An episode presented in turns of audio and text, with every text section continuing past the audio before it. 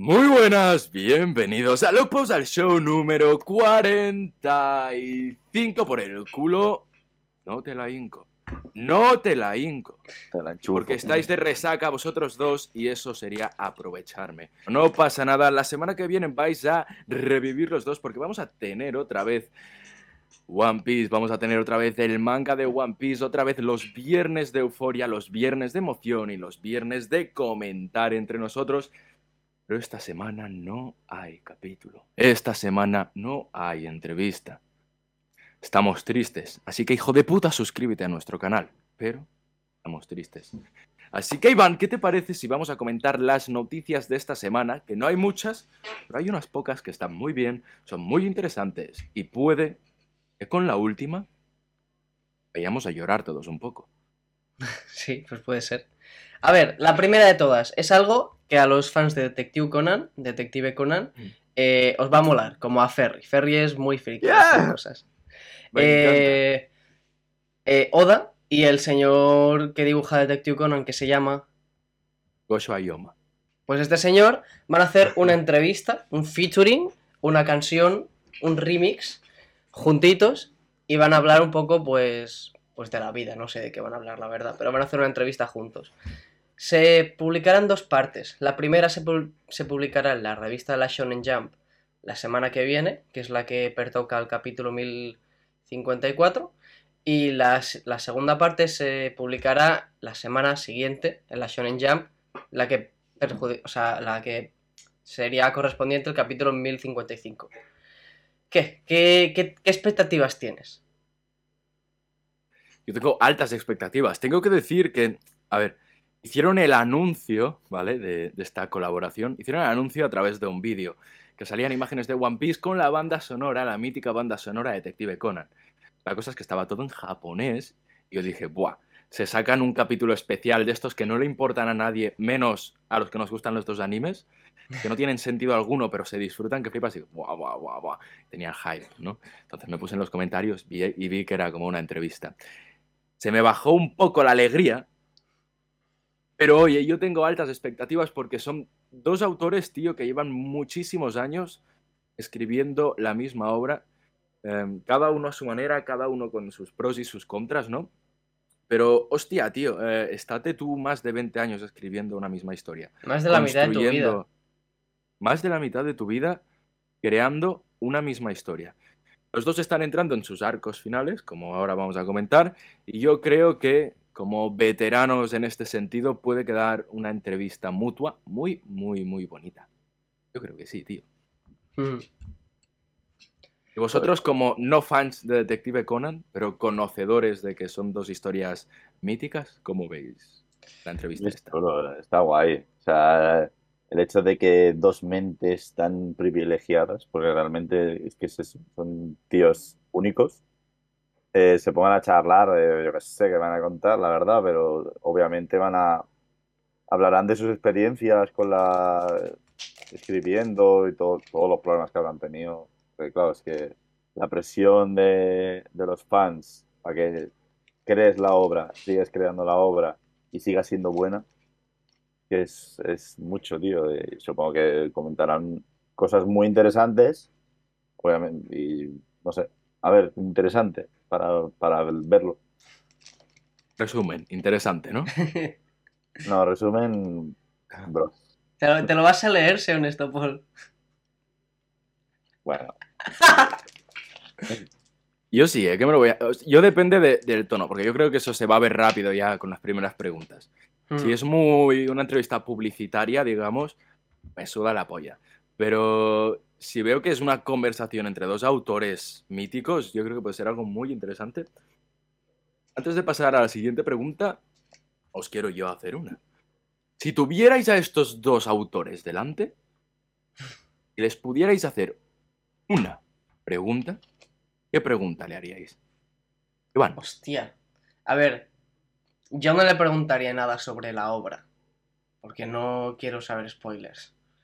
¿cuál es tu color favorito? Le preguntaría si de puede. No. Le preguntaría qué es lo mejor y lo peor de llevar este estilo de vida y de ser un mangaka tan reconocido. ¿Qué crees que es lo peor? Yo creo que las horas de sueño. Sí, o sea, en general el estilo de vida que vives por y para eh, escribir. O sea, es que te jode la puta vida. Es que todos los mangakas están cascados. Es que no puede ser casualidad. Y lo mejor, lo mejor yo creo, y hablando muy sin saber nada, yo creo que lo mejor tiene que ser acabar tu obra, tío, y verla, ¿sabes? Ver todos los tomos y decir, yo he hecho esto. Yo creo No, que el ¿sabes, caso... qué le, ¿Sabes qué le preguntaría? Es que esta es como muy típica la que he dicho. Le preguntaría. Bueno, es que le preguntaría a Oda. Es que de Detective Conan no sé tanto. Le diría si tiene previsto acabar One Piece habiendo dejado algo que quería explicar sin, sin dibujar, simplemente por falta de tiempo. No, pues lo tienes que preguntar después, ¿no? Cuando acabe ya. No, pero a lo mejor, o sea, a lo mejor ya está como recortando cosas en plan, bueno, si tuviera todo el tiempo del mundo, pues habría dibujado esto con más detalle o habría explicado tal historia no sé qué, pero es que no, si me paro en explicar todas las cosas de este mundo que quiero dibujar, no acabo en 20, 25 o 40 años. Claro, y quizá eso tiene mucho que ver con los misterios olvidados aún tiene One Piece. Una sección que vamos a hacer ahora, dentro de nada, en unos 10 minutos. Vamos a comentar un montonazo de misterios que están sin resolver y que quizá nunca se resuelvan. Ahora iremos. Quietos. Paul, ¿tú qué pregunta les harías? Yo, obviamente, le preguntaría a Oda si lo tiene todo pensado, tío. Le voy a preguntar cómo va a acabar el mundo, eh, el planeta Tierra, porque lo tiene todo pensado, seguro. Sí. Un cabrón. Ahora, fuera coñas, eh, seguramente lo que le preguntaría es algo respecto a la obra, obviamente. O sea, el, el cómo lo tiene organizado para no Buah, olvidarse de nada de, de lo que tiene que explicar. y para que esté tan bien construido, tío. Es que es- esto a mí me genera una curiosidad que flipas, porque es que es algo, tienes que tener que una habitación entera de posits con cosas que has ido dejando, tío. Sí. Es que si no, es que no, es que es una obra muy larga, tío. En plan, yo haciendo el- la obra que está, o sea, el, el libro que, que quería escribir, en plan, me pongo a pensar en todo lo que he puesto en cinco capítulos, tío, y es que no me acuerdo, tío. Pues imagínate 1053, que es una burrada, tío. Sí, sí. Y además va abriendo más. Y más No, sí, sí, no para, no para. Que ahora hablaremos de eso en la siguiente noticia. Yo estoy, yo estoy entre, entre dos, pero creo que le preguntaría cómo lidia, cómo, cómo gestionan las crisis creativas. Los momentos donde no sabes qué hacer con tu obra. No sé si alguna vez habéis intentado escribir una Ajá. historia o habéis, incluso con un guion para el podcast, estás delante la temida página en blanco y da igual lo que pienses, da igual lo que hagas, no sabes por dónde tirar. Dices, no, estoy atascado. ¿Cómo lidian ellos con ese momento? Que puede durar hasta semanas. Yo creo que tiene No, un se, equipo no se lo pueden permitir. No A ver, pero permitir. sinceramente yo creo que como... Eso puede pasar más al principio, pero ahora que Oda... Yo creo que Oda ya lo tiene todo. O sea, está ya todo construido en su cabeza Oda, sobre todo ahora que ya queda muy poco y tiene que estar como súper pautado. Y, y simplemente lo que queda es narrarlo en forma de manga. O sea, a ver, yo creo que lo, lo tiene pensado un poco la estructura que va a seguir, pero luego están los capítulos sueltos, ¿sabes? Claro. O sea, tienes que pensar el capítulo también y a ver por dónde vas a tirar y cómo lo vas a hacer para que no sea, que no quede raro ni nada. O sea, Hmm, eso es complicado también. Ya. Pero yo creo que ah, por eso tiene un equipo detrás. O sea, obviamente tiene sus editores, eh, me parece que tiene alguien más, ¿no? Que, que le ayuda con la obra. Obviamente, si, si lo que se queda en blanco o lo que sea, tiene a gente para ayudarle. ¿Qué, qué os parece esta? Un porrito. ¿Vosotros sabéis de, de qué, de qué estado mental os estoy hablando? De- cuando estás en una mala época, eh, dices, no puedo más, no puedo Sí. más con nada, estoy hasta los cojones. No de que estés depresivo ni nada, simplemente estás en un mal momento de tu vida. ¿Cómo han hecho ellos para sacar la fuerza interior y seguir escribiendo una obra? ¿Cómo hacen ellos para... Es que ojo, es... Ojo, ¿eh? ¿Cómo hacen ellos para preferir escribir su obra antes que pasar tiempo con su familia, antes que pasar tiempo con sus amigos? ¿Dónde sacan esa fuerza interior para hacer lo que ellos creen que es lo correcto? Ya. A ver, Es muy difícil. yo creo que llegados a este punto es un poco... Si hemos llegado hasta Ya lo aquí... han hecho rutina. No, que si, si hemos llegado hasta aquí, mm, me voy a rendir ahora, ¿sabes? A ver, también es un trabajo, ¿eh? O sea, yo lo pienso y digo, sí, a ver, a lo mejor no me apetece ir a trabajar, pero voy a ir igual. Porque Pero tú no tienes millones en la cuenta bancaria. Ya, bueno, pero es, es... Es que eh, esta gente puede decir. Es que además no me tiene- sale- no me sale de los cojones ya escribir más. Me jubilo. Sí. Pero yo Vida- creo que... vida hecha, ¿eh? Ah. Pero yo creo que... también tiene millones. Ya, es- pero si... el- O sea, si pasa por su cabeza eso es por todo lo que conlleva la presión en general, pero no por el hecho de no quiero escribir más. Ya. Puede ser. Mm. Siguiente noticia. Vale, pues como ya sabéis, y si no lo sabéis, eh, espabilado un poquito, porque la semana que viene vuelve One Piece. Después de cuatro semanas aquí, sin tener capítulo, volvemos. Y volvemos fuertes. Volvemos con un color spread, con unas... eh, en vez de portada, pues tendremos un coloreado de nuestro señorito Oda, en el que dicen, en el que dice, que va a dejar muy claro que empieza lo último de One Piece. Que empieza la recta final, finalísima. Yo tengo una pregunta para vosotros. ¿Creéis que en este color spread va a salir, va a salir Yamato?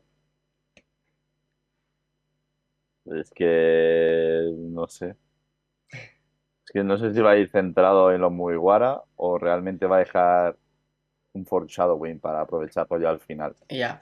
A ver, Sí, yo creo lo que algo seguro que hay, ¿eh? No, 100%. O sea, algo, algo dejará pensado para el final. Pero bueno, si sale los Mugiwara, pues yo creo que sí, sale Yamato. Sí. ¿Y tú, Ferry? Yo creo, yo creo eso. Si está centrado en la tripulación de Luffy, yo creo que saldrá Yamato. Ujú. Si está centrado en otra cosa, pues mira, pues No, puede ser que sí, puede ser que no. Quizás hay un color spread de la cara de Yamato, ¿te imaginas? Pero, pero, pero no sé, no sé. Ya veremos cuando salga, teorizamos un poco, copiamos un poco de teorías de otra peña y las Sí. comentamos aquí. Y, y- y- y ya estaría. Hombre, yo espero que sí, es que nos la dejan en bandeja, ¿eh? A Yamato. A Como ver, ahora yo- me quite a Yamato, me enfado, me enfado mucho. Yo creo que no saldrá, pero no porque no se vaya a unir. O sea, yo, yo est- estoy convencido que se va a unir, pero yo creo que todavía no la va a poner en el color spread. Una vez que ya se, sea oficial en la historia, que Yamato se ha unido y que ya navegue con ellos, entonces sí que la meterá en los, en los próximos color spreads. ¿Y cuándo se hará oficial lo de Yamato? Porque ya es que se ha presentado a la tripulación diciendo que es de la tripulación. Claro, O sea, que va a ser de la Sí. tripulación. A partir de ahora. y yo creo que... Claro, ya no es Luffy, pero si los demás se han ido uniendo así. Bueno, a ver, Ya, ¿cómo fue? Zoro se lo pidió. Eh, Nami fue después de ganar Arlong, que entonces se lo pidió ahí. De hecho, se lo pidió también en el arco de yo creo Lana. que a todos se lo ha pedido Luffy, ¿no? A Nico Robin no. Nico A Nico Robin no. Robin no, es verdad. Nico Robin, bueno, pero puede pasar lo mismo con. Las únicas Yamato. personas que saben leer Poneglyph no se lo pidió ¡Chan, chan! ¡Chan, chan! Yo qué sé, ya veremos, esperemos, esperemos que se una, tío, no me jodas, ¿eh? Como no se Otra- una... ¿Qué potro Hablamos. tiene Luffy, tío? O sea, las dos personas que pueden leer Poneglyph, va a unirse ellos, tío. O sea, qué puta potra. Ah, continuamos porque tenemos un comentario del, del editor, no de Oda, sino del editor, que da bastante que pensar. El comentario es corto y al pie. Es eh, dirigiéndose hacia la nueva isla con la moral alta. Sobre el 1054. Pues nos vamos de guano, ¿eh? Nos vamos de guano y dentro de nada salen los spoilers. Así que yo dentro de Yo poco tendría sabré- ya cuidado. Yo tendría ya cuidado. Yo no entraría mucho a Twitter ya. Ha salido hoy un tweet de One Piece Crew o esa cosa que seguís vosotros, que Sí. como me pasáis el jodido link, ahora me sale ahí en las notificaciones siempre. Eh, cuidadito, que ya ha llegado el capítulo a, mano- a manos de filtradores. Que bien, con un poco de suerte, mañana o así ya tenemos filtraciones. Joder, mañana es que a primera hora tiene No, las, sí, sí. los spoilers. Ah, estaría guapísimo. Además, es lo No típico que, que, que tarda más. O sea, al haber un descanso largo, Claro. los spoilers salen antes, tío. Sí. Es una locura, también te lo digo. Siguiente noticia. Eh, la siguiente noticia es que nuestro señorito Oda nos ha escrito una carta de amor a todos nosotros. Que os la voy a, os la voy a leer ahora mismo. Eh, muy hype, o sea, muy hypeante. Eh, lo que dice nuestro querido autor. Eh, cuando era pequeño pensaba, quiero dibujar el manga con el final más emocionante. Me pregunto si estaré a la altura. Bueno, solo falta un poco más del arco de Guano. Los preparativos casi están listos. Me tomó 25 años. Ja, ja, ja. Muy, muy gracioso, eh, Oda. Pero está bien si, si empiezas a leer desde aquí. Ojo con esto, es interesante lo que dice. Que está bien si empiezas a leer a partir de Guano.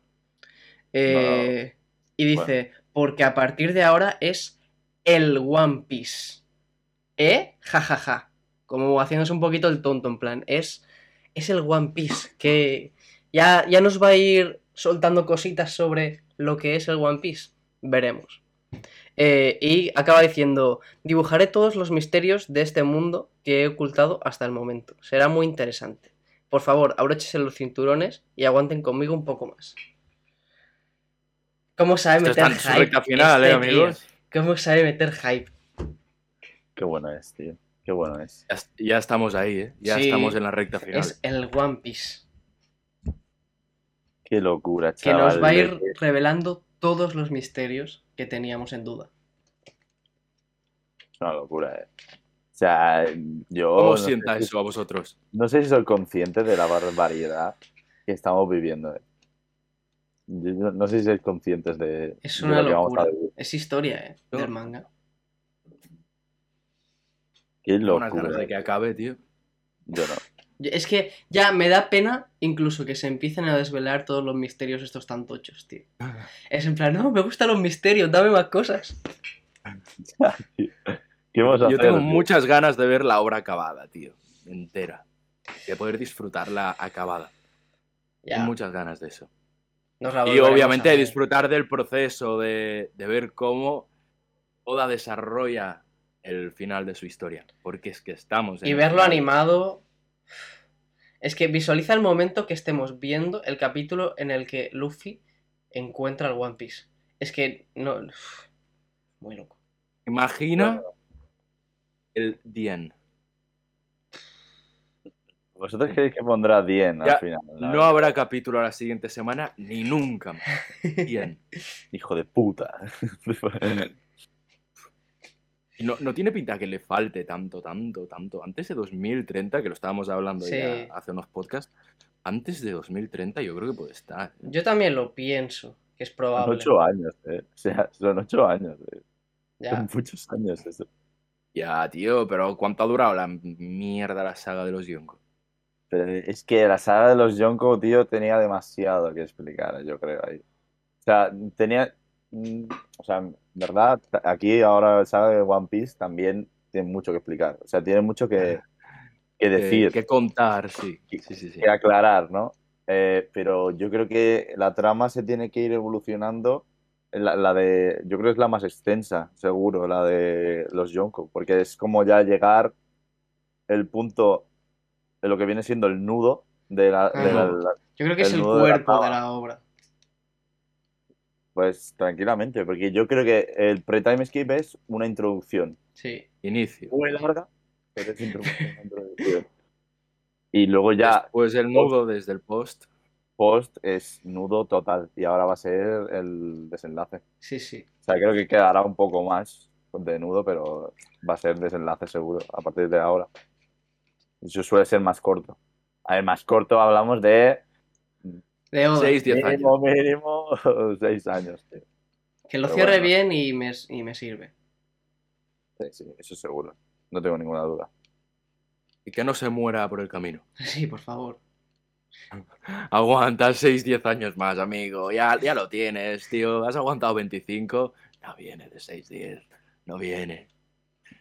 Pero bueno, yo ah, te- tengo muchas ganas. Tengo muchas ganas de que acabe todo esto. ¿Hay alguna noticia más? No,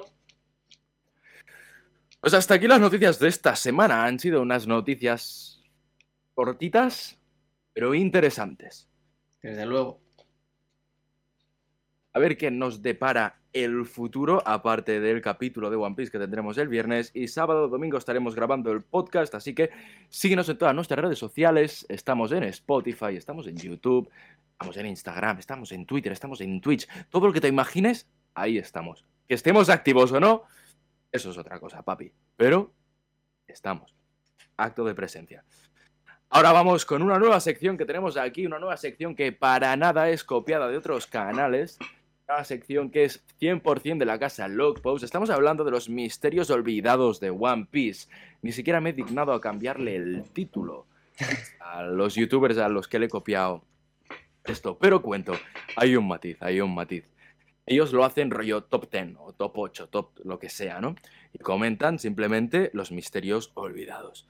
Y yo he pillado los que, o los que más se repetían o los que más interesantes me parecían, para que aquí opinemos un poquillo. Es algo distinto. No está centrado en el misterio en sí, sino en nuestra opinión para nada preparada, en nuestra opinión absurda de, de los misterios más misteriosos de One Piece. ¿Y qué cara tienes diciendo que la has cambiado un poco, tío? Ya, ya. Lo No lo hemos poco, cambiado porque opinaremos tres personas, eh, claro. Que no opinan, que os lo juro, que es como, pam, esto, tu, tu, tu, pam, otro. No, no, no, no, no, Vale, vale. lo hacen mal. Pues Nosotros lo dale. hacemos bien. Igualmente, muchas gracias por darnos contenido para el podcast. Estáis siempre en el corazón de Logpost. No, no vas a decir ni los nombres, ¿no? Es que no sé quién son, la verdad. Pues, pues Pero no, sí, mira. Lo, lo Di Monkey o algo así, Vale. era uno. Y mira, si me dais un momento para, para, para ser buena gente, busco en el historial de YouTube quién es el otro pibe.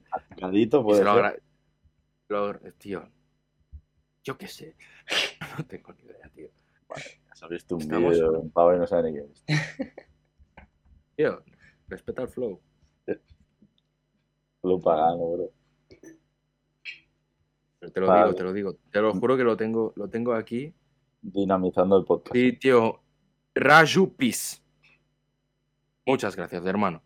Ha hecho seis vídeos de ocho misterios olvidados de One Piece. Hostia. Seis, me los he visto gracias. todos, eh. ¿En serio? Creo que sí. A lo mejor me hago alguno, pero. Cabrón.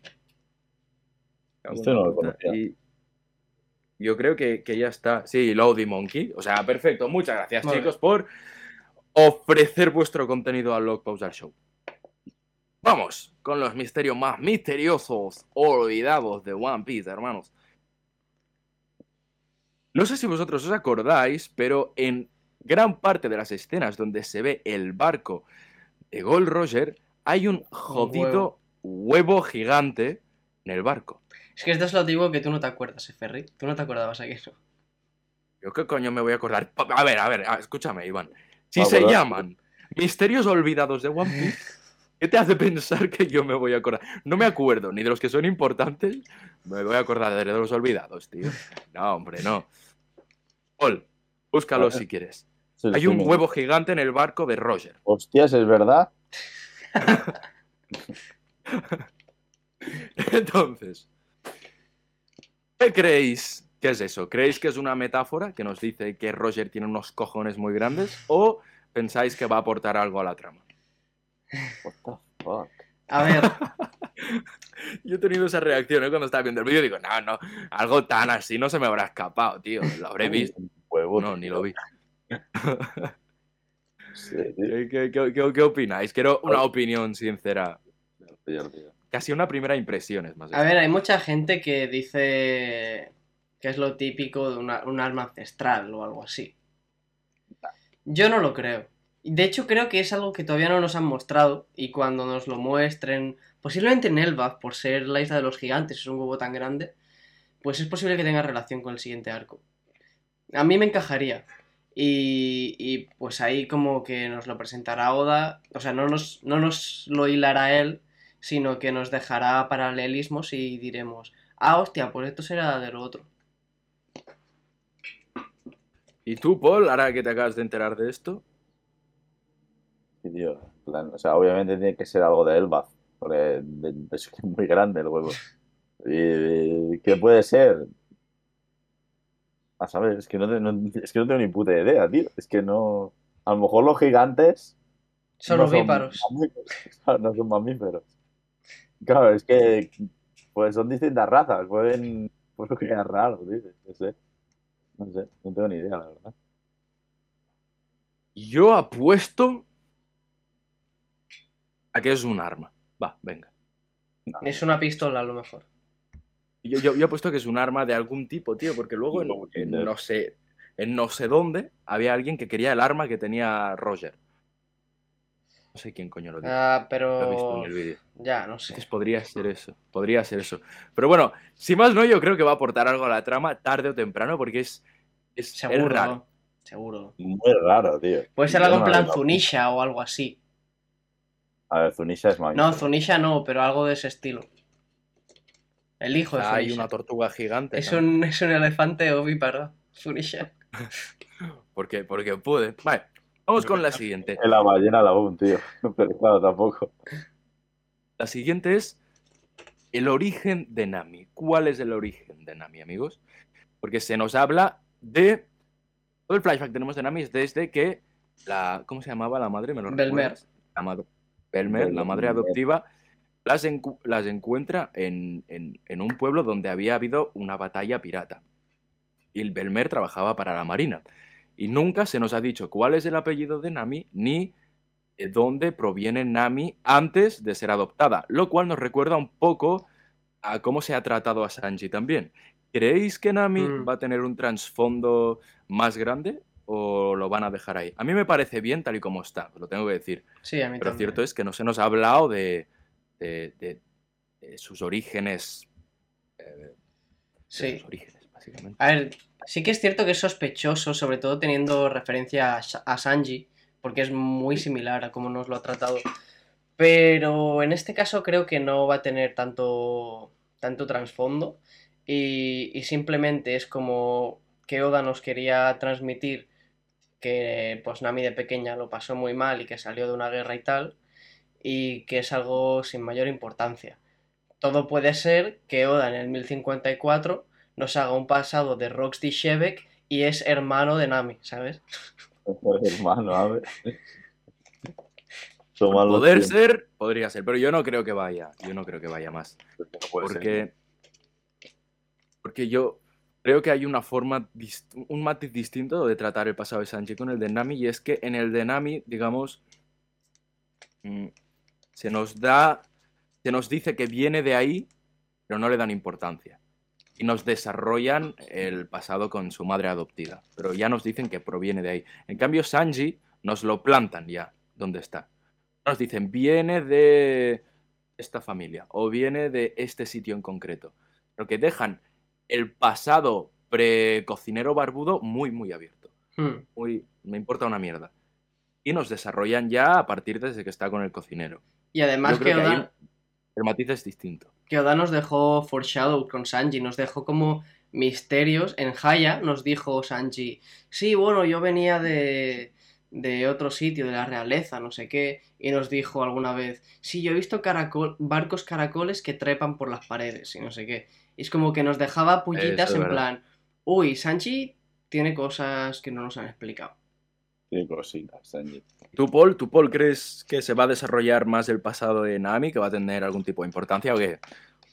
Es complicado. mental. O sea, Es que cu- cuando lo metes, ¿sabes? También el, cuando empiezas a, a desarrollarlo. Si este arco que viene, Elbaf, debería ser el de Usopp.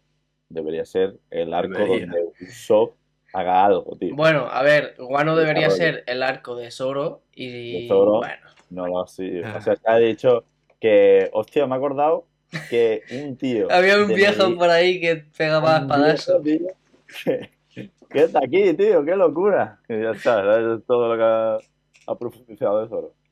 Eh, pero no sé, a ver, Nami tiene muchos misterios, pero es que yo creo que no le da tiempo a, a sacar un pasado. Es que cuando lo mete, tío, si es que estamos ya en el arco final. A no tío. ser que sea algo muy tocho, en plan eso, la batalla esta de Rock Shebek o, o, sea, o algo así. Que no, lo estoy diciendo por decir, que no sé si cuadran los tiempos. Pero a no ser que sea algo muy tocho y que nos lo plante como en una batalla final y que nos diga, sí, pues Nami viene aquí, no sé qué. No creo que Oda se pare con algo más minucioso.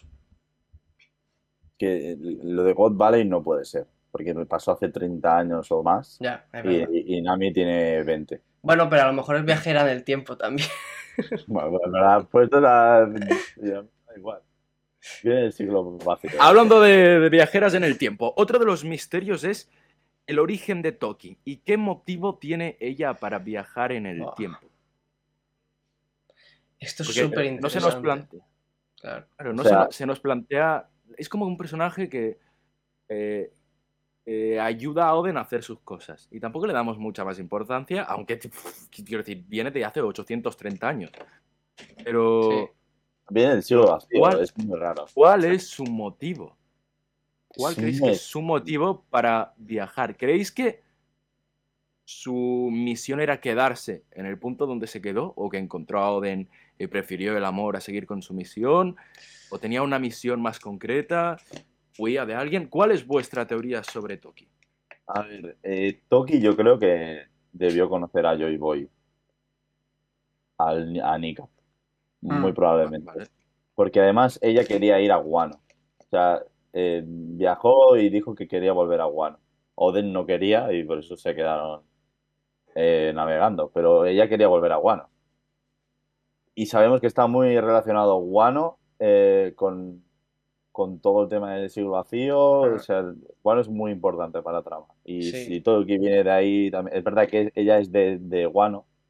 eh, pero yo creo que la insistencia no era solo para ver su tierra, No. 800 años después, era para ver, eh, para un motivo en concreto. Lo que me extraña es que teniendo la capacidad de elegir cuándo, hasta cuándo va a viajar, o sea, hasta qué fecha, que haya elegido 20 años antes eh, para, para este momento. O sea, entiendo Mm. que va, puede ir relacionado en el sentido de que al final, eh, si no llega a ser porque conocen a Kinemon, probablemente no hubiesen ido a, o no hubiesen ganado la guerra de One, Sí. seguramente.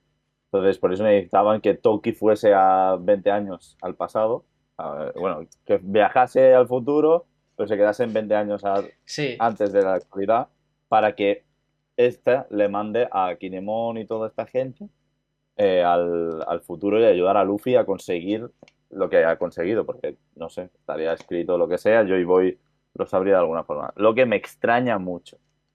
claro. Entonces, yo aparte tengo una teoría de que en verdad no es que sea el destino, o sea, no es que ya esté escrito, sino es que realmente eh, puede suceder y entonces ella, pues casualidades de la vida, cayó 20 años antes.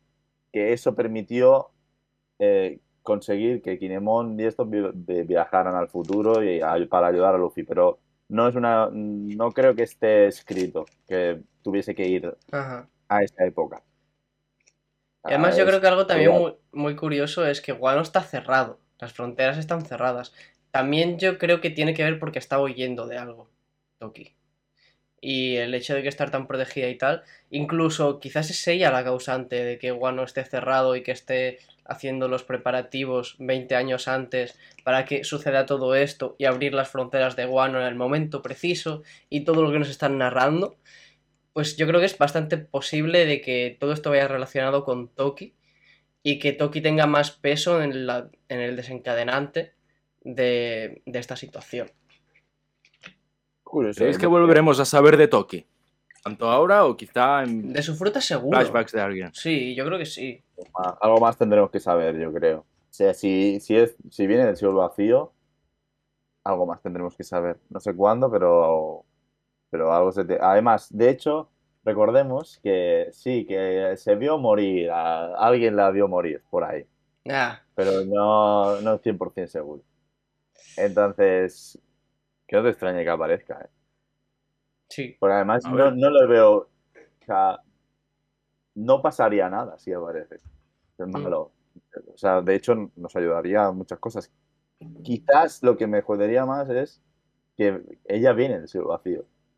Pero puede explicar todo ya. Y no hemos llegado a, Claro. a Lost Tale para saberlo. Entonces, eso sí que me chirría más. Ah. No sé, a lo mejor, no- a lo mejor no aparece por eso. ¿eh? Yo creo que aparecerá en plan flashback, quizás incluso cuando se nos desvele toda la historia del siglo vacío. Es que qué loco, ¿os imagináis cuando estemos leyendo la historia del siglo vacío? No, es una locura. En plan, será Ah. otro manga.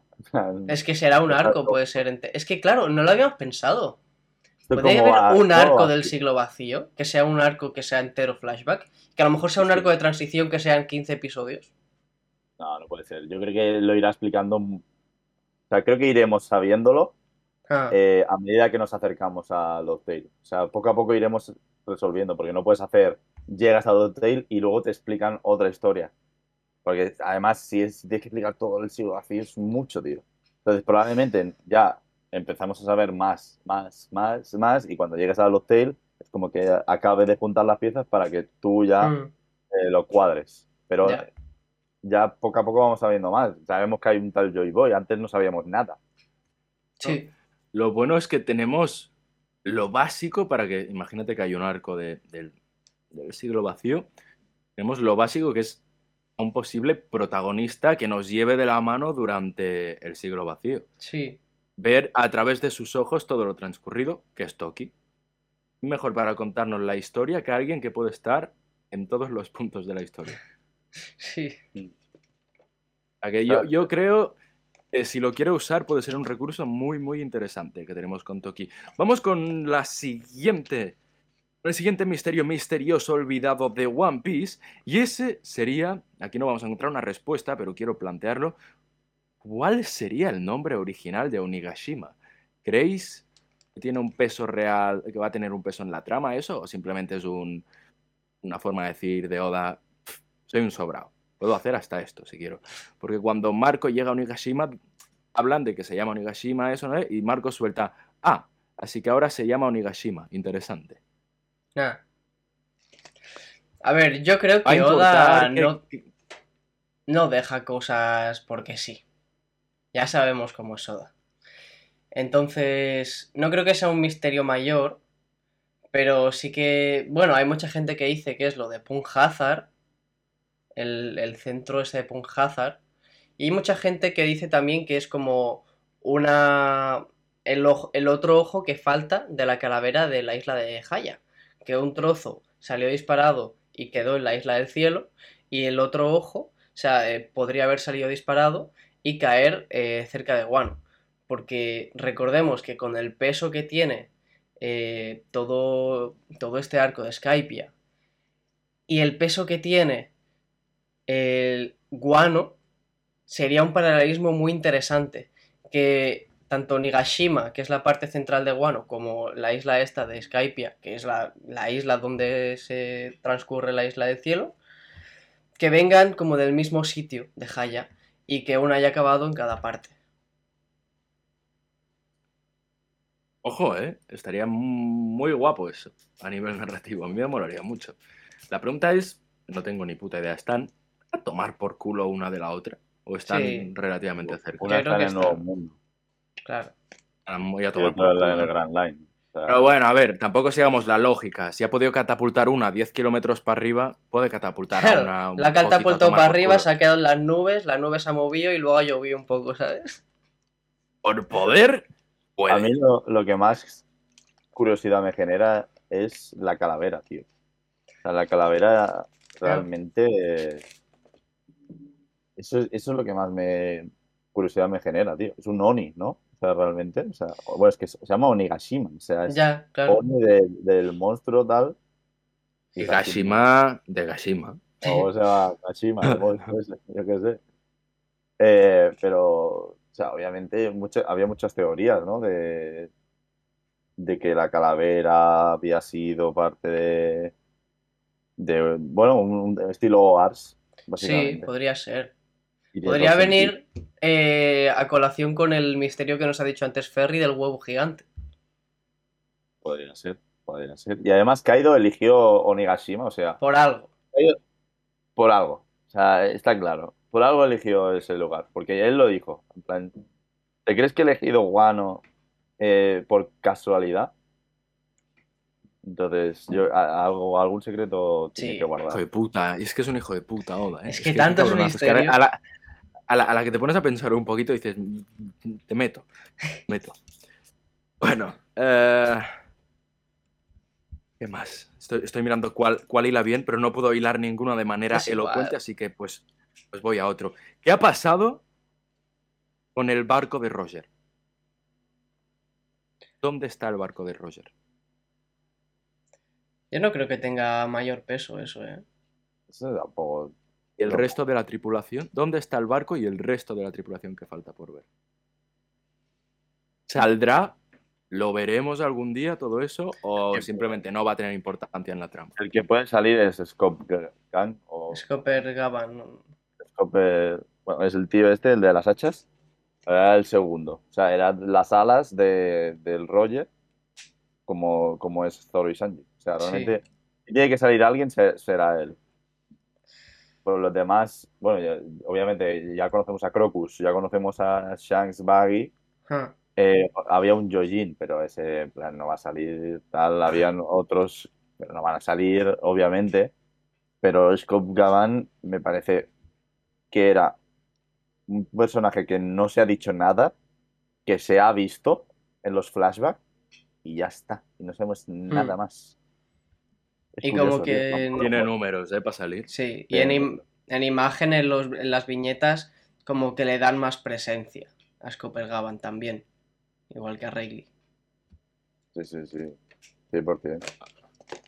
No sé si saldrá, pero sabremos de él. Yo creo que eso sí. Hmm. Quizá está muerto, ¿no? Quién sabe, pero si está muerto, sabremos que está muerto. No nos van a dejar al personaje, digamos, ahí de qué ha sido de este hombre. Vamos con la siguiente. Y esta es una que a mí me genera, que me genera duda y espero que se resuelva esta. ¿Quién cojones escribió la enciclopedia de las Akuma no Mi? A ver, yo creo que esto se resolverá cuando nos expliquen el origen de las Akuma no Mi y cómo funcionan y tal. Que aquí será un punto importante para saber si es una historia de, de ciencia ficción o de fantasía. Que a mí me gustaría que fuese de ciencia ficción, aunque por lo que he visto últimamente me parece que irá tirando más para la fantasía. Eh, a ver, se- la- recordemos que están replicando las Akuma no Mi. O sea, realmente hay ciencia detrás. Hmm, eso es verdad. Así que no lo sé. O sea, yo creo, esto, esto es la típica teoría, ¿no? El árbol Yggdrasil de la mitología nórdica eh, tirará por ahí los frutos, 100%. O sea, tiene que tirar por ahí, que por lo que sea el árbol dejó caer los frutos al mundo terrenal. No sé, un poco tirar de la mitología. O sea, al final Oda se basa casi todo en historias y mitología. Hmm, Entonces, el, el árbol más famoso, así, es Yggdrasil, hmm. que tendrá algo que ver. ¿Y Puede quién ser. escribió la enciclopedia? Pues yo qué sé. Pues, pues el yo- escritor. Yo supongo que habrá alguien que habrá ido recopilando. O sea, una vez ya. O sea, no creo que haya sido en plan, vale, eh, plátanos, manzanas, tal. no, voy a hacer estas frutas. No, no, o sea, yo, yo qué sé, habrá visto que, hostia, hay un tío de que se ha comido esta fruta y tiene el Mm. poder del hielo. Que quizá es un hueco argumental y ya está, sin más. Que Oda, que Oda no tiene. no está limpio de pecado de huecos argumentales. No hay más que ver con Nico Robin que, que no la matasen en cualquier momento. Pero bueno, estaría bien que más o menos resolviera esto, porque significa que alguien o una organización o algo se ha tomado la molestia de intentar descubrir todas las Akuma no Mi y, y plasmarlas en un libro. Forma y poder. Sí. Eso es un Pero es trabajo que- muy tocho, ¿eh? El gobierno mundial tiene mucha información. O sea, po- no, no creo que sea tan difícil. O sea, al final, con tanta gente, es muy probable que, además, los usuarios de fruta destacan, Sí, destacan mucho. claro. Entonces es más fácil recopilarlo con personas que destaquen. Vamos con un personaje que también destacó en su momento y que ahora destaca por su ausencia. Es Gecko Moria. ¿Qué, qué, Hostia. qué- qué le ha pasado? ¿Qué le ha pasado a Gecko Moria? ¿Dónde está Gecko Moria? Es un poco pringaete, ¿eh, Moria? Hay que decirlo. Eh, respétalo, respétalo. Es que, es que el tío es pringaete, la verdad, solo se la ha visto palmar. Rollo, va, va Guano contra Kaido en su prime, la palma. Eh, está tranquilito en su isla, viene Luffy, eh, se transforma en un pitufo gigante y la palma. Eh, en, en Marineford también hace un poco el parguela, la verdad. No, se, se le ve más recibiendo que dando. Y, y ahora con, con Barba Negra, que o la han matado y se han quedado su fruta, que no me parecería mal, o igual no, los- no ha visto otra opción que unirse a Barba Negra, o, a ver, Airoso no va a salir de ahí, ya te lo digo. No. De barba negra. Gracias si no está muerto. Sí. Es que Barba Negra va a ir a matarle. O sea, es que no tendría sentido otra cosa. O sea, ha entrado a su territorio donde eh, está Gecko Moria solo contra toda la tripulación de Kurohige, contra Kurohige. Sí, Tío, no tendría sentido que saliese vivo de ahí, la verdad. Sí, Imagínate a Kurohige o a alguno de la tripulación con la fruta de Gecko Moria, eh, tío. es que lo más Eh, interesante es la fruta. Entonces, o si Oda quiere aprovechar al personaje, porque no le gusta matar a personajes y tal, pues eh, hace que Moria se una y sea un capitán titánico, que me podría encajar, o si no, pues le mata y se queda su fruta. Y se la da a uno de los suyos. Me No sé quién encajaría. ¿Qué invitado fue el que comentó que conseguir la fruta, irse a buscar a Ace, a Barba Blanca y a esta peña? Ojo, eh. Sí. Es que yo creo que es el plan de, de Kurohige. O sea, yo no sé si, no creo que se una, o bueno, no sé, es que sería chungo, porque Gecko Moria no creo que eh, sea muy fiel, ¿sabes? A, a su capitán. Hmm. Entonces, o lo obliga, extorsionándole, en plan, si no te unes te mato, para elige, ¿sabes? O efectivamente lo mate y se lo dé a la fruta a alguien, porque yo creo que el plan es eso, Hmm. plan, pillar su fruta para revivir a gente importante. Pero Pero aún así recordemos que tampoco están tan chetados. O sea, re- si lleva un tiempo muerto, porque Ryuma, tío, ya, eh, Ryuma era el espadachín legendario y Zoro le ganó en pre-time skip. Hmm. Y sin una espada. O sea, iba con dos espadas. Entonces, Ya, eh, ya sabemos cómo Soda con esto, ¿eh? También. Le cuesta un poquito medir poderes a veces. o sea, que a Brook le gana todo el rato. Pero, pero no sé, o sea, me parece que tampoco va a ser en plan Roger, el Roger Prime, ¿sabes? O ya, sea, va a ser un Roger muy tío. Y es un que Shirohige muy diluido, pero claro, son Shirohige y Roger. O sea, Además, yo creo que aquí vuelve a haber peligro de huecos argumentales, porque, a ver, técnicamente, vale, Roger no tiene fruta, pero Barba Blanca, si muere, o sea, ya no tiene la fruta. Entonces, o Ace reviviría sin el poder de la fruta.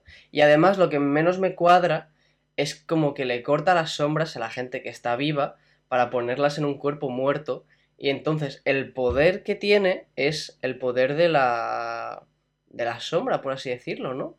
Porque acordémonos, los dos, creo. eh, acordémonos que Sanji, o sea, le cortaban la de esto a Sanji y se la metía como a un perro o algo Un así, pingüino. a un pingüino, y el, el pingüino luchaba como Sanji. O sea, yo creo que el poder reside más bien en la sombra. Y para y no creo que Sí, puedas coger un cuerpo inerte y coger la sombra, ¿sabes? Tiene que estar Claro, la, la idea es coger un cuerpo, digamos, con potencia, por eso a Luffy, que lo, veía fuerte, lo quería poner en el pichaco ese enorme, Mm, que juntas la gran fuerza de Luffy con un cuerpo con mucha fuerza también. claro. Pero claro, entonces eh, quizá la idea que ya se nos está cayendo, ¿lo ves? El, el- el plan maestro este que tiene.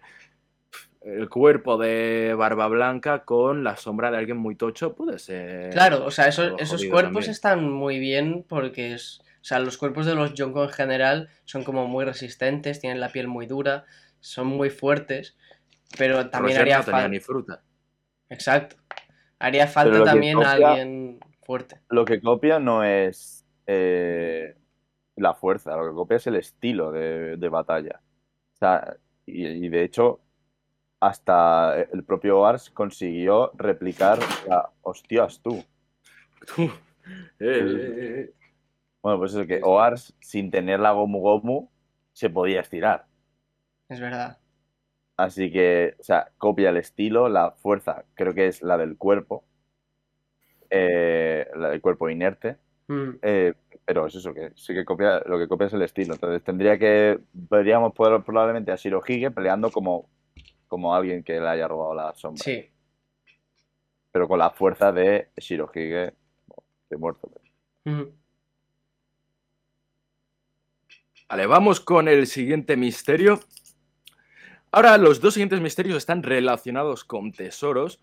Uno que yo creo que va a tener importancia en la trama, otro que yo creo que no la va a tener. Pero y eso da, y quizá al final nos sorprende. Y es el motivo por el que Baggy es, el- por el que Baggy es, es Yonko. Estamos hablando del, quizá lo han resuelto ya, yo no me enteraba, ¿eh? del tesoro del Capitán John. Ese, ¿Os ese, acordáis? ese, sí. Yo tengo una teoría muy firme sobre eso. ¿eh? Vale, eh, estoy muy dispuesto a escucharla, pero primero quiero que me hagas un preludio y que cuentes un poco de qué tesoro estamos hablando, de dónde viene y todo eso. A ver, eh, no recuerdo dónde lo tenía Luffy, o sea, de dónde lo sacó Luffy, pero lo tenía Luffy antes de... Creo que no se, con- se contó. Sí, seguro que sí. Sí, sí, sí, lo consiguió en los tesoros de Thriller Bark, me parece. Eh, sí, eso. Pues lo tenía ahí. Eh, de hecho, ahora, ahora habla, es verdad, eso de que viene de Thriller Bark eh, es más interesante aún. Eh, entonces lo tenía Luffy en el, en el, braza- en el brazo, como si fuera un brazalete, y Buggy lo vio y se interesó muchísimo. ¿Qué pasa? Que el Capitán John era parte de la tripulación de Roxy Shevek. ¿Qué pasa? ¿Dónde Oh. estaba? En Thriller Bark. ¿Dónde está Thriller? O sea, ¿quién está en Thriller Bark? Moria. ¿Dónde estaba Moria antes de Thriller Bark? Fue a Guano. Está muy cerca de la isla donde está ahora Kurohige, que era la isla de Roxy Shevek. Entonces, es posible que ese tesoro tenga que ver con el territorio de Barba Negra. Y que antes era el de Rox. Entonces, aprovechando que Barba Negra ha ido a hacer sus planes malignos malévolos, pues eh, Baggy se ha adentrado en el territorio de un puto yonko, ha conseguido un tesoro de la persona posiblemente más fuerte de la historia de One Piece y, y por eso haya sido yonko. Baggy. Sí, pero es que yo esto ya, ya lo hablamos en un... No sé si fue cuando salió el capítulo, creo que sí.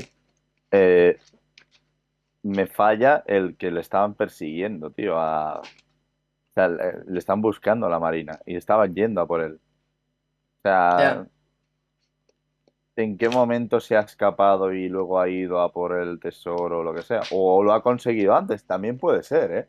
También puede, ser. que... pero claro, entonces haber ya- conseguido y no saber que era importante o algo así, ¿sabes? A él que le mola lo que brilla y ya está. Ah, yo creo que sí que sabía que era importante porque lo, lo buscaba con sazón, o sea, lo quería, lo quería mucho, el, el brazalete. O sea, sabía Sí. que era muy importante. De hecho, se, se le vio, había un capítulo random por ahí que se le vio picando eh, en una mina, que buscando este, este tesoro también.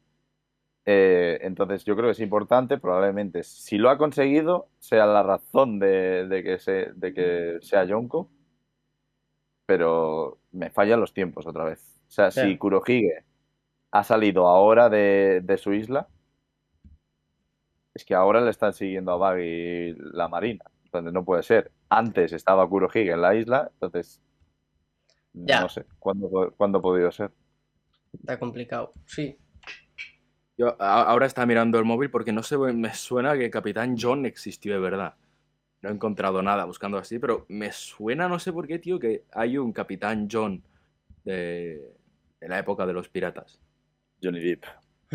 Johnny Depp. Capitán John Johnny Depp. El Capitán John y Depp. Claro, Son como. Cali y el Dande. Son como Ortega y Gasset. Pero bueno, ya, ya veremos. Yo, puede ser que no sepamos nunca nada más del capitán, del tesoro Capitán John, como dice Iván, que tenga una importancia que flipas en la trama. Vamos con el siguiente, te- con el siguiente misterio misterioso olvidado de las historias de One Piece. Estamos hablando de otro tesoro. Estamos hablando de un tesoro sin precedentes. Estamos hablando de un tesoro a nivel nacional. Estamos hablando del Tesoro Nacional de Marijoa. ¿Es eso? Uf. ¿Qué creéis que es? ¿Va a tener importancia en la trama? Yo creo que sí, pero Sí, más sí, importante, sí. ¿qué, qué, qué creéis que es? ¿Creéis que es una montaña de monedas de oro? ¿Creéis que es Yo creo que está claro, ¿no? O sea, es el sombrero. A No, ver, es, sombrero. es lo que apunta todo. O sea, yo creo que Oda no es. Yo creo que no sé, no ¿sabes? nos lo ha dejado muy evidente, pero nos lo ha dejado como. Nos lo ha medio dado a entender. Lo que pasa es que Oda, ya sabemos cómo es, y cuando te da algo a medio entender, no te puedes fiar ni esto. Es que yo creo que un sombrero, por muy importante que sea, no va a recibir el nombre de Tesoro Nacional. Otro Pero- pero Tesoro Nacional. No lo veo yo muy es atado a un sombrero, por muy importante que pueda ser en la trama o en la historia de One Piece. Pero tanto como Tesoro Nacional, Es que podría ser la clave de, de conseguir el equilibrio del mundo, tío. ahora hablaremos. Que nadie vaya, de- de- nadie pueda conseguir lo que Roger no consiguió. O sea, Mm. con el, llegar a One Piece o obtener lo del One Piece o lo que sea. O sea, porque se piensan que tienen el gorro original.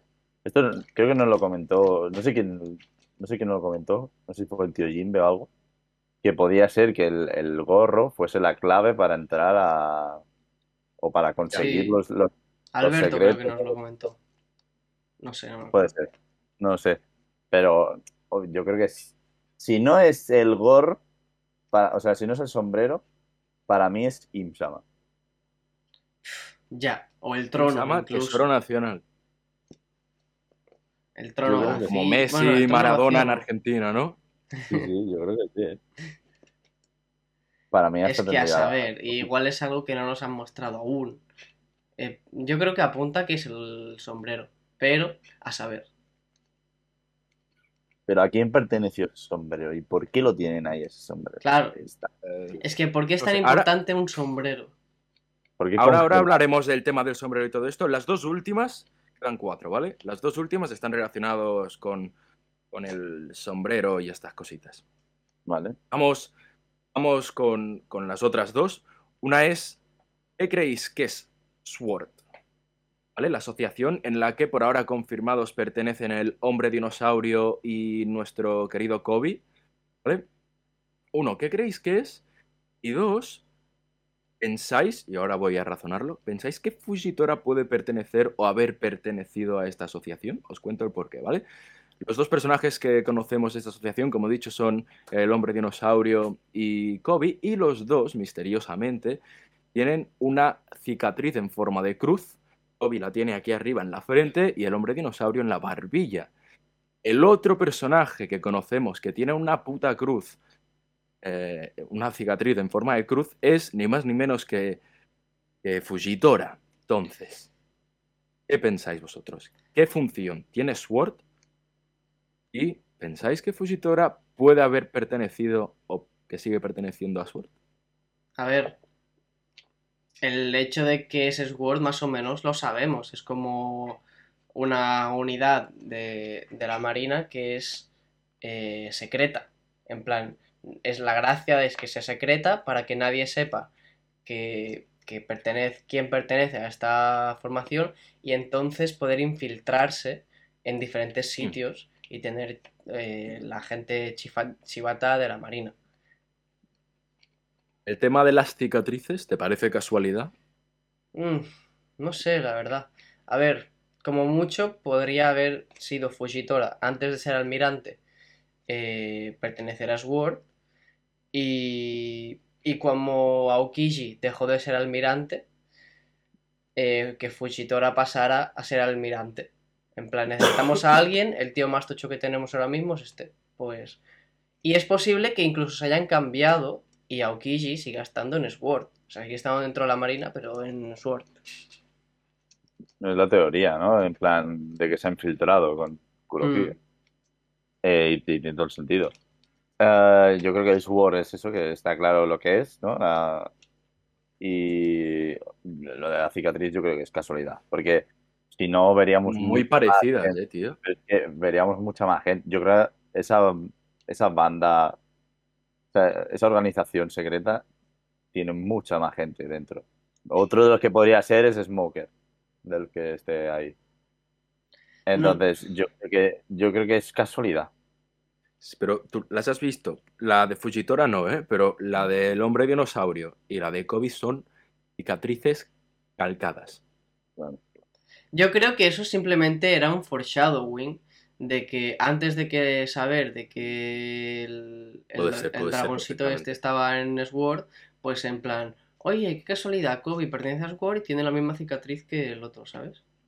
Puede ser, puede ser perfectamente. Puede ser De perfectamente. hecho, se la tapa con la bandana, ¿eh? La cicatriz, De hecho, un poco. de hecho, Luffy tiene una cruz muy guapa también. Luffy es de Sword. Yo lo dejo ahí.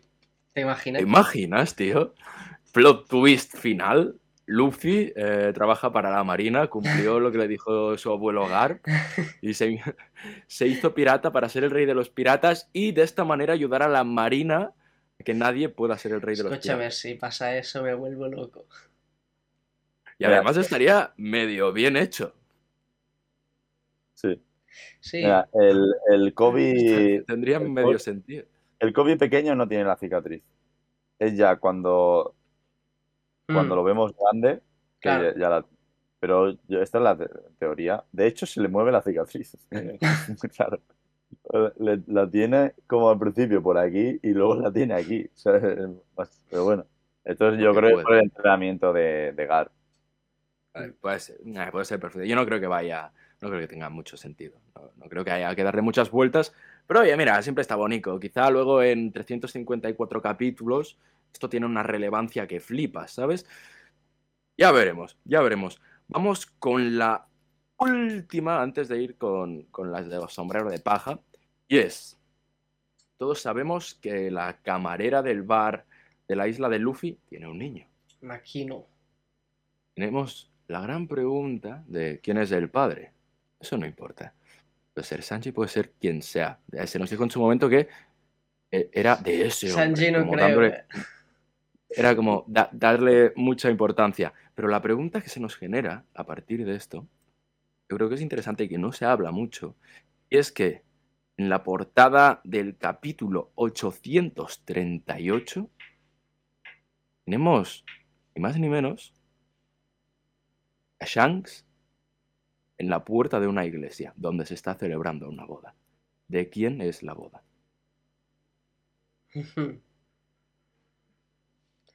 A ver, voy a mirar un momento. Es que no sé qué contexto tiene, porque claro, entiendo que son una serie de portadas que narran una historia. A ver, sale, por lo que veo en la portada, está como Shanks leyendo el periódico y sale lo que parece Una unos, unos cactus, tal. A ver, hay los pájaros de, de la paz, hay una iglesia. Lo que parece una boda. ¿Creéis que tienen relación estos dos hechos? Puede ser una boda o puede ser. Pero la boda es de Shanks o no? O sea, no se está casando él. No, No. él está, él está ahí. él Pero está ahí. curioso, si más no, es una lección de portada curiosa. No es Ya. la portada que harías así de forma random. La madre de Luffy. Y claro, me parece, me parece, tío, para teorizar así teorías random, me parece una portada excelente, ¿sabes? Además, si juntamos los dos hechos, Ya. está guay. Está guay. E- Es un misterio que va a quedar sin resolver, que no le Sí. importa a nadie, no le importa ni a Oda. Pero que, oye, mira, está ahí. ¿Quién se estaba casando? ¿Quién invitó a Shanks a la boda? No, mucho, no mucha gente puede invitar a Shanks a una boda. No, claro. Entonces, bueno, curioso. Quizá luego puede eh, ser que tenga una relevancia que flipas en la trama también. Que fuera Ya. la boda de Kaido. Mira, mira, mira, mira, lo pone aquí. En una boda que tiene lugar en las ruinas de cierta isla. Se pone la, la portada. Hmm. Curioso. Curioso cuanto menos. O sea, es una boda, pero ¿qué cojones, tío? ¿Por qué ha ido a una boda? Este pavo, tío. A lo mejor se casa las ruinas de A cierta se casa isla. su hija. A lo mejor se casa casa su hija. Cuina. También podría ser. De cierta isla. Es que además, no, no ah, no sé, tío. Tiene, tiene, tiene su chicha esa portada. Pero bueno, no creo que vaya a trascender ni nada así, ¿no? Entonces, ahora vamos ya con, con las dos últimas, con los dos últimos misterios misteriosos olvidados de esta increíble historia que es One Piece. ¿Vale? Que tienen que ver un poquito con el sombrero de paja, pero son así como medio cogidas con pinzas, pero vamos a comentarlas porque nosotros somos gente seria que no podemos dejar pasar misterios misteriosos. ¿Vale? Antes de todo, como vamos a hablar un poco de cuál es el sentido de los D, el sentido del sombrero de paja y todo esto, quiero comentar un comentario, ¿vale? Que he visto eh, en YouTube, que me ha parecido la hostia porque explica de forma muy sencilla, cero rebuscada, em, qué sentido tendrían los D y el sombrero de paja. Vale. Sencillito, al pie. Creo que los D son esclavos del siglo vacío. Se identificaban con sombreros de paja. Por eso Im Sama compara el sombrero de Joy Boy con Luffy. Finalmente todos buscan la libertad. Esa es la voluntad. A ver, a mí me encaja. Ya lo había escuchado y de hecho lo había, había escuchado la teoría más extensa. Me podría encajar, ¿eh? Es sencillito, es lógico y es poco rebuscado. A mí me cuadra y a mí me parece... Cuando es tan sencillito a mí me gusta mucho, tío. Porque puede ser perfectamente. Sí. Y, es, y además, eh, recordemos que el clan D es el enemigo de los dioses. ¿Y a quién Mm. se le, o sea, sí, quién se autoproclama Dios? Si no son los. Bueno, es que en verdad los tenderrobitos salieron después. Y son los que tienen esclavos. Tiene- ahora. Pero se, se Claro. solo que salieron después, ¿eh? O sea, fue. eh, en el Pero siglo tiene lógica, tiene Ya. lógica que los que había antes tuvieran esclavos también. Tiene lógica Alguien Imagínate había que los tienes trabajando en el campo o donde sea, a sol, a pleno sol. Tienen lógica que tengan sombreros de paja. Y por Mm. eso eh, Joy Boy, en plan, alegraba a los esclavos. Alegraba a todo. O sea, si- cada vez que hay un prisionero, me parece que es- de- decían que se cantaba o sea, Mm. se le rezaba a Joy Boy o algo así. de- Dijo Who is Who. Entonces tiene todo el sentido del mundo, la verdad. Que pueden ser esclavos. Sencillita. Me, me gustó mucho, me gustó mucho y por eso me la he guardado. Ahora vamos eh, con las dos últimas que bueno, pues, tienen un poco que ver con esto, ¿no? Vamos a hablar de los Yeti Cool Brothers. ¿Os acordáis Ah, de quiénes sí. son? De ¿Cómo? Punjazar. Dos. En Punjazar. Esos dos gigantes que parecen Yeti. ¿Cómo se llama? ¿Vale? Yeti Cool Brothers. Jetli. Y son unos. Lo mejor es que son gigantes, no vemos su cara y que por su silueta parece que vayan con un sombrero de paja. Otra cosa curiosa es que les dio la portada en el capítulo 666. En el capítulo que tiene el número del diablo. Diablo, antagonista directo de la divinidad. Eh, loco, ¿no? A ver un momento. Voy a mirarlo. Son dos hermanos gigantes que van con sombrero. ¿Quién tiene un sombrero gigante también? Ya. A ver. Claro, es que tampoco sabemos el origen de, de estos. Podría ser. Claro. A mí me extrañaría que le diese tanto peso a, a estos tíos que en cuanto a narrativa de lo que nos ha contado ya, no le ha dado prácticamente ningún peso. No, pero Rollo puede ser que simplemente normalice que lo del sombrero de paja, en plan, pasa 830 años. Quizá en su momento, quizá ha pillado el sombrero de paja trascendencia ahora, pero en su momento no era tan importante. Hmm. como cosas que ahora guardamos como reliquias ya a nivel nuestra realidad. En su momento eran cosas normalitas, cosas banales. Pero que con el paso de los años han pillado una trascendencia histórica alucinante. Mm, ya. Puede ser que vaya por ahí también esto. Tío, se parece, está mucho- chequeando aún, ¿eh? se parece mucho al Chopper monstruo, tío. Es verdad, eso es verdad. Pero si más no curioso, ¿no? La silueta que les da y que les dé la portada en el 666. Sí, sí, sí. Pero la portada sale Joy, o sea, sale Bon Clay, ¿eh? O sea, el título sí que pone Jetty Cool Brothers, pero pues, la portada sale, sale Von Clay. sale Bon Clay. Bueno, pues que les diera el Yeti Cool Brothers ahí. No sé, a mí me ha parecido curioso, tampoco otra de las cosas que yo no creo que vaya a más. Mm. Pero oye, tener dos gigantes con lo que parece un sombrero y que se nombren en el capítulo 666, pues, pues, no sé. ¿Qué opináis? Además, además, el sombrero está nevado, o sea, obviamente está en la zona de nieve de, y es igual que como está en Marilloa el sombrero. O Hmm. sea, son prácticamente idénticos esos dos sombreros. Es súper interesante eso. Es muy curioso, ¿eh? Es muy curioso. No sé qué importancia va a tener, si es que la va a tener. O sea, simplemente es casualidad, puede ser, pero es No, que es... Y casualidad, metes ¿eh? un- no, no- no- no le metes un sombrero. Sabiendo la importancia que le da Oda al sombrero, no le pones un sombrero cualquiera. Han salido cuatro sombreros de ese, del mismo estilo. Y uno lo lleva Luffy, el otro está en Marilloa y los otros dos eh, son los de los pavos estos. Sí. Es muy raro. Muy raro. Y que además son gigantes, tío. Ya, es que es todo. No sé. Es curioso, tío.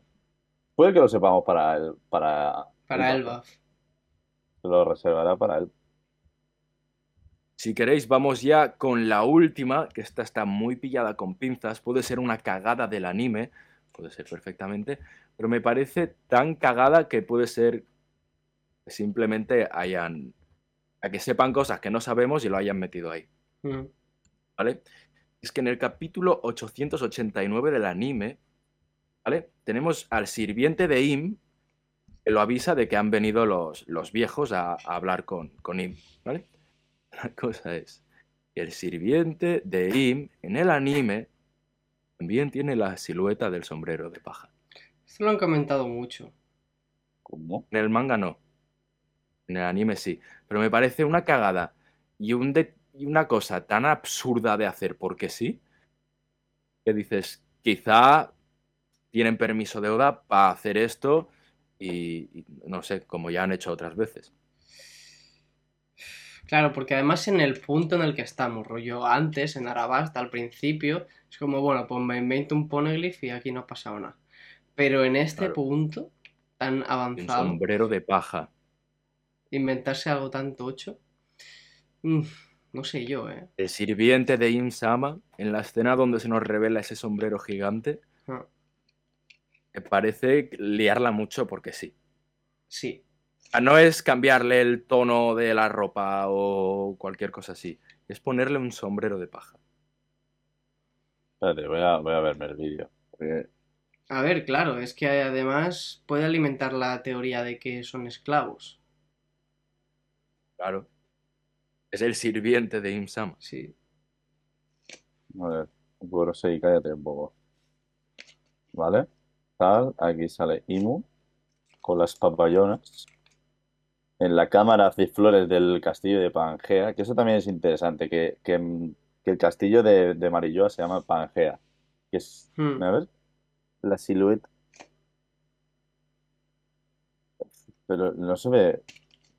Pero no es el mismo estilo de, de sombrero de paja. O sea, no es. Es bastante distinto, de hecho. Bueno, no, no. O sea, creo que es rosa, ¿eh? También te lo digo, pero no lo sé. Hay que hacerle mucho zoom, eh, también te digo. Sí, o sea, creo, o sea, a, lo- a Oda le gusta dibujar mucha gente con sombrero, tío. O sea, ellos, los hermanos llevan todos sombreros. Hmm. Pero claro, volvemos, es lo que decía Iván, volvemos a la teoría que quizá eran esclavos, tío. Y meterle un sombrero de paja al puto esclavo de Imsama, tío.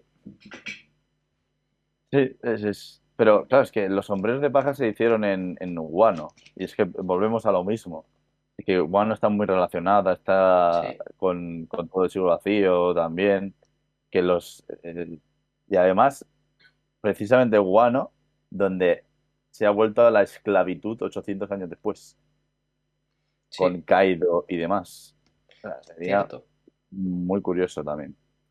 Y Yando, estas tres, estas dos cosas, estas dos teorías que hemos comentado ahora, junto al comentario de YouTube que he leído, ¿cuál es vuestra opinión genérica?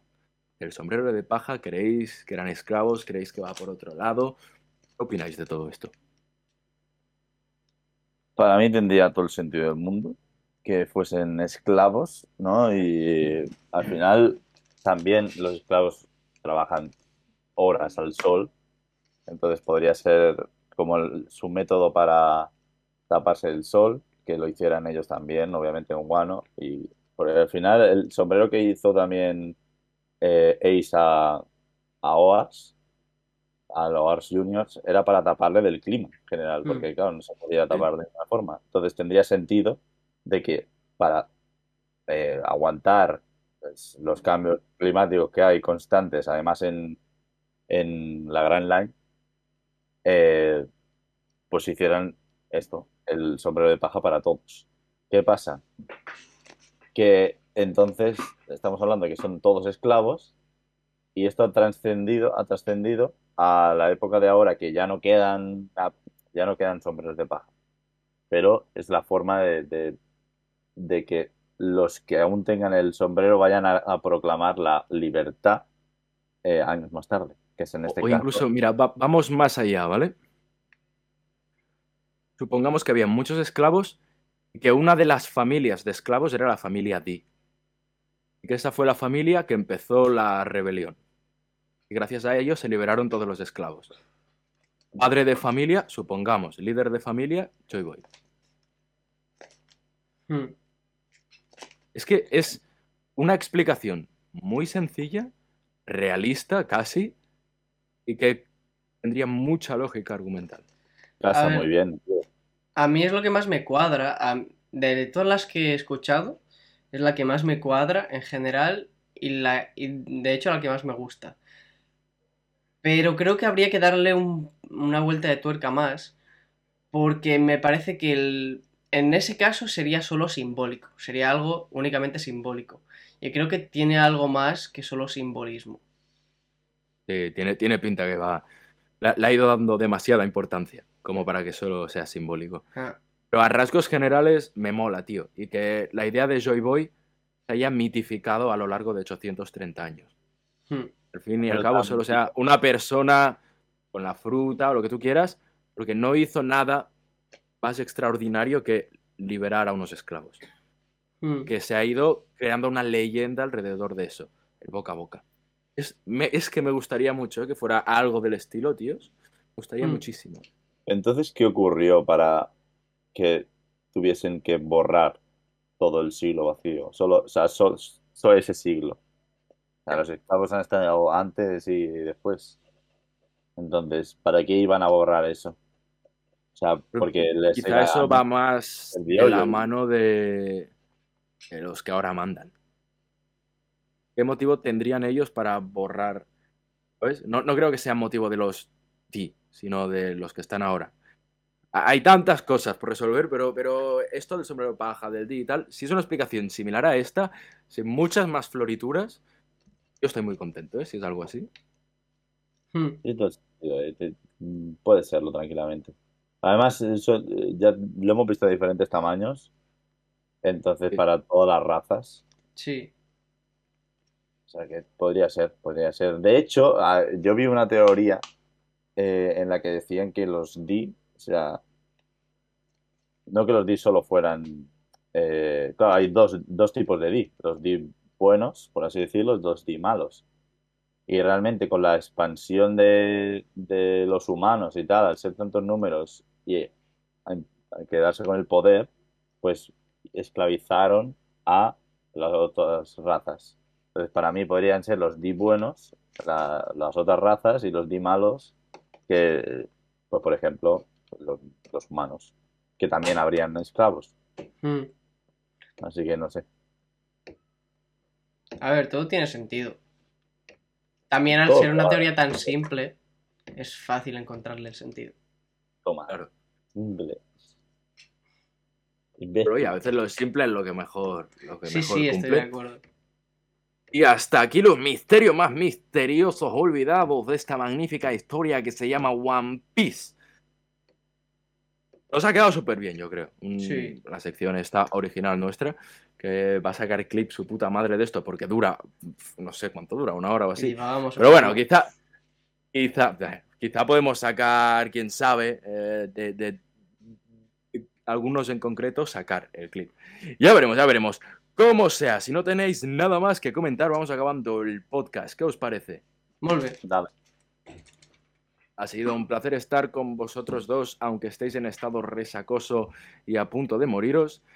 Eh, os veo la siguiente semana, nos vemos aquí. Me toca a mí tener ¡Qué resaca, entonces, hijos de puta. Tendremos capítulo, Sí. tendremos orgasmo cerebral. Buah, qué ganas tú. Así que ha sido un placer estar aquí una semana más, chicos. Suscribiros al canal si habéis visto esto en YouTube, si no nos seguís en Spotify o cualquier red social. Ha sido un placer, muchísimas gracias y hasta la próxima. Adiós. Adiós.